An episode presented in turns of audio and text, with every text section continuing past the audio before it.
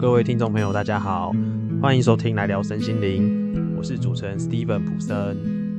这个频道会跟大家分享一些跟身心灵还有灵性有关的话题，我会根据自己对这些话题的主观感受去表达与诠释我的看法，希望这些看法可以帮助大家运用在日常生活中，拿回本来就属于自己的力量，在人生中走出一条只属于自己独特的道路。如果听完以后有任何问题想要交流讨论的，都欢迎到下方的资讯栏粉砖私讯留言哦。如果还没有追踪我们 IG 的，可以帮我到下方资讯栏追踪我们的 IG，我会不定时的 PO 一些心灵小语，或是如果有举办一些活动，或是跟节目有关的讯息，都可以在我们的粉砖看到。麻烦大家帮我们追踪起来哦。因为刚好最近就是碰到农历七月。那我想要从这个身心灵的角度去讲一些跟台湾民俗信仰有关的一些话题。那今天这个话题就是我们来从身心灵的角度来看，说阿飘是真的存在的吗？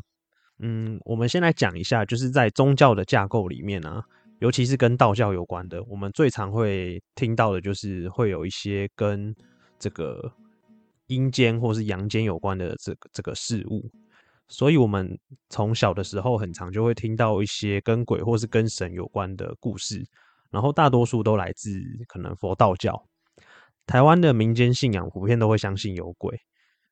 呃，大家可以自己回想一下，就算你是一个很铁齿的人，嘴巴说不相信有鬼，或者是说你不怕鬼，可是如果把你丢在一个黑黑暗暗的地方，通常我们还是会产生那种恐惧感，然后会想说，哎，那个。旁边那个黑黑的地方有没有什么东西会突然跑出来？一定都会有这种反应。但是呢，鬼是真的存在的吗？我的答案是肯定的。但是有一些鬼并不一定真的就是鬼，他可能是根据活着的人，或者是一些这个亡故的人，他在生前因为有一些遗憾可能没有完成，所以这一些人他抱着这种遗憾，然后他会残留下一些情感的片段体。好，在这里简单说一下什么叫做片段体。片段体呢，就是说，如果一个人他发出了极度强烈的这个情感感受，当这个情感浓烈到一定的程度之后，就会在那个地方被遗留下来，然后形成一股能量。我们就会说这一股能量就叫做片段体。所以很多时候我们遇到的，嗯，也不能说我们遇到的啦，就是有些人会遇到的。他不一定是遇到真正的鬼，很有可能是我刚刚提到的，就是那个片段体。这个片段体通常不具有完整的记忆跟人格。我举个例子来说，假设今天有阴阳眼好了，然后你看到这只鬼，你就问他说：“哎，你爸叫什么名字？你有没有兄弟姐妹？”那那个鬼他可能就只会一直鬼打墙，一直回答你说：“我好恨呐，我想要找谁报仇，或者我好想念谁。”他会不断不断的一直重复刚刚的这些句子，然后不会正面回答你的问题，这个就可以判断出他有非常大的可能是遗留下来的那个片段体，不是一个具有完整人格的的灵体灵魂。那这个片段体呢，不一定只有亡者才会形成，包含活着的人，只要我们能够发出一个情感，就会产生一个片段体。我举一个例子来说好了，假设今天我在外地工作，然后突然就很想念家里，这时候我只要回想起家，这个思念就会产生一股情感，这个情感会直接投射到我的家里面，形成一个片段体。所以说，如果我想家的这一个情感被满足之后，这个片段体就会回来到自己的肉体上面，回到我们的意识本体里面，然后想家的这个情感就被满足了。所以说呢，片段体不一定只有负面的。如果我们发出去的这个情感是正面的，也会形成正面的片段体。沿用刚刚那个例子好了，假设我在外地工作，然后想起家，然后投射一个片段体到家里面来。好，这时候假设呃来家里做客的人刚好有一个是有阴阳眼的法师好了，他可能就会看到我这个片段体在他的附近。那如果说这个法师他没有学身心灵的话，有可能会把这个片段体误以为是鬼，然后会想要施法把它收起来，然后甚至可能会告诉我的爸妈说：“哎，你们家不干净，但有的时候并不一定是真的鬼在家里面，而是活着的人只要因为思念想起家人，那个片段体就会存在。所以，嗯，大家不用那么去担心或害怕，说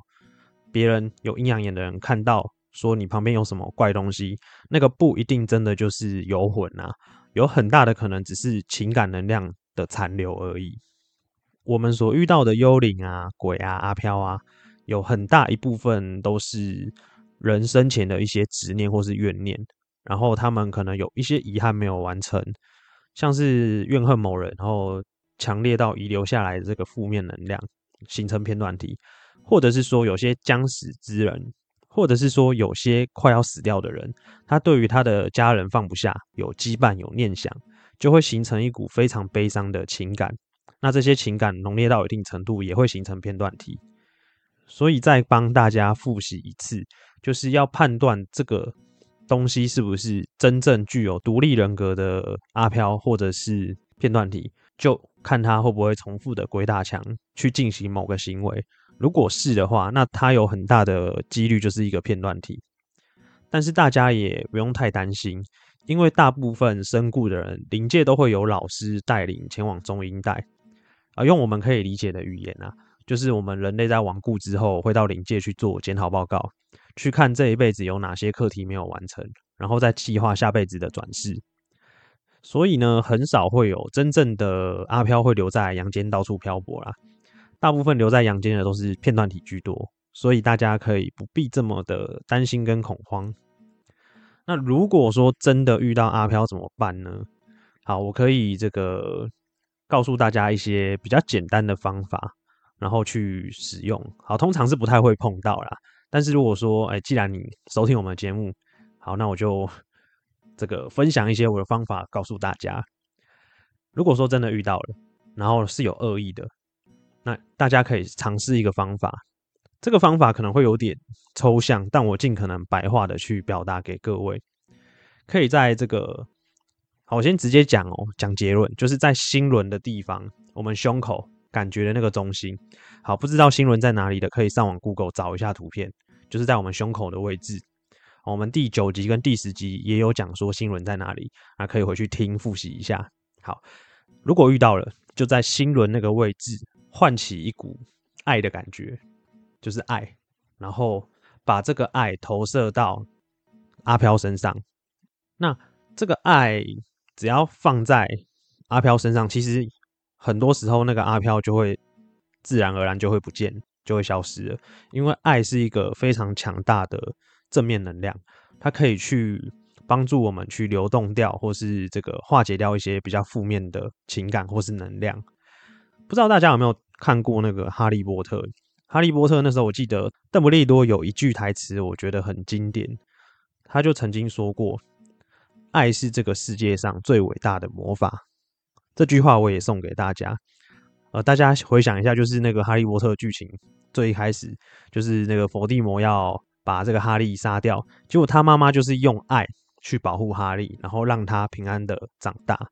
所以说，其实虽然那个只是虚构的小说，但他在反面来讲，他也传达了这个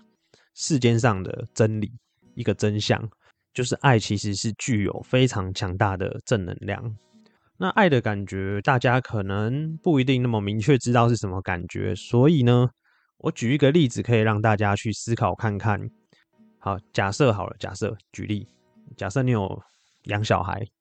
你就想起对孩子那种包容接纳，然后即便没有回报，你也无条件欣然付出，而且对孩子充满祝福的那种感觉。那个感觉就很接近爱的感觉，好，有一点点像母爱。那如果没有养小孩的没关系，如果你有照顾过宠物，其实也是适用的。就是那种宠物有时候白目，在那边抓沙发，然后咬的乱七八糟，随便拉屎拉尿，然后我们嘴巴虽然一直骂一直骂，可是宠物它就算没有带给我们一些什么实质上的帮助，我们却还是会心甘情愿的觉得说啊，它好可爱，还是会为它付出。这也是一种接近爱的感觉。好，如果说你没有养过宠物，小孩都没有关系，你总会有关心的朋友吧，或者是说你总会有男女朋友吧，不管是兄弟之情、闺蜜之情，这些关系都是有爱作为基础的，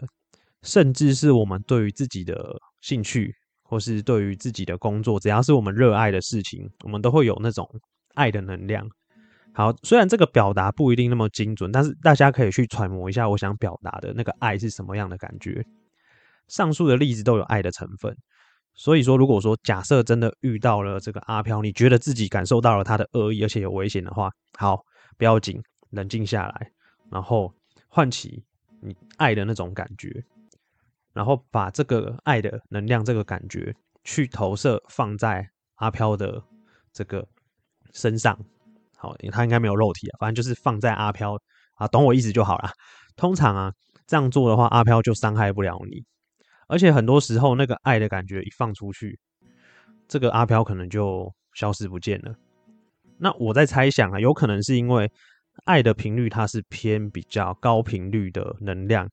那这个阿飘是比较低频，我只能先用高低做这个解释啊，因为其实能量都是一种存在，因为我如果不讲的二元对立的话，有些人可能会听得不是很懂，所以我只能这样表达，所以阿飘也没有真正的说好跟坏，只是说你要要不要遇到他，跟你遇到了要怎么办，那我就是提供一个方法给大家，然后可以去使用。那我们今天这个主题就分享到这边，我们后续几集也会跟农历七月民俗信仰的这个主题有关。那如果大家有兴趣的话，就可以这个持续收听。那如果觉得今天的内容有帮助到大家的话，请帮我分享给你的好朋友，尤其是这个在农历七月会特别恐惧害怕的，他们非常适合听我这几集的节目。如果想要支持我的创作，也可以到下方留下五星好评。好，来聊身心灵，我们下次见，拜拜。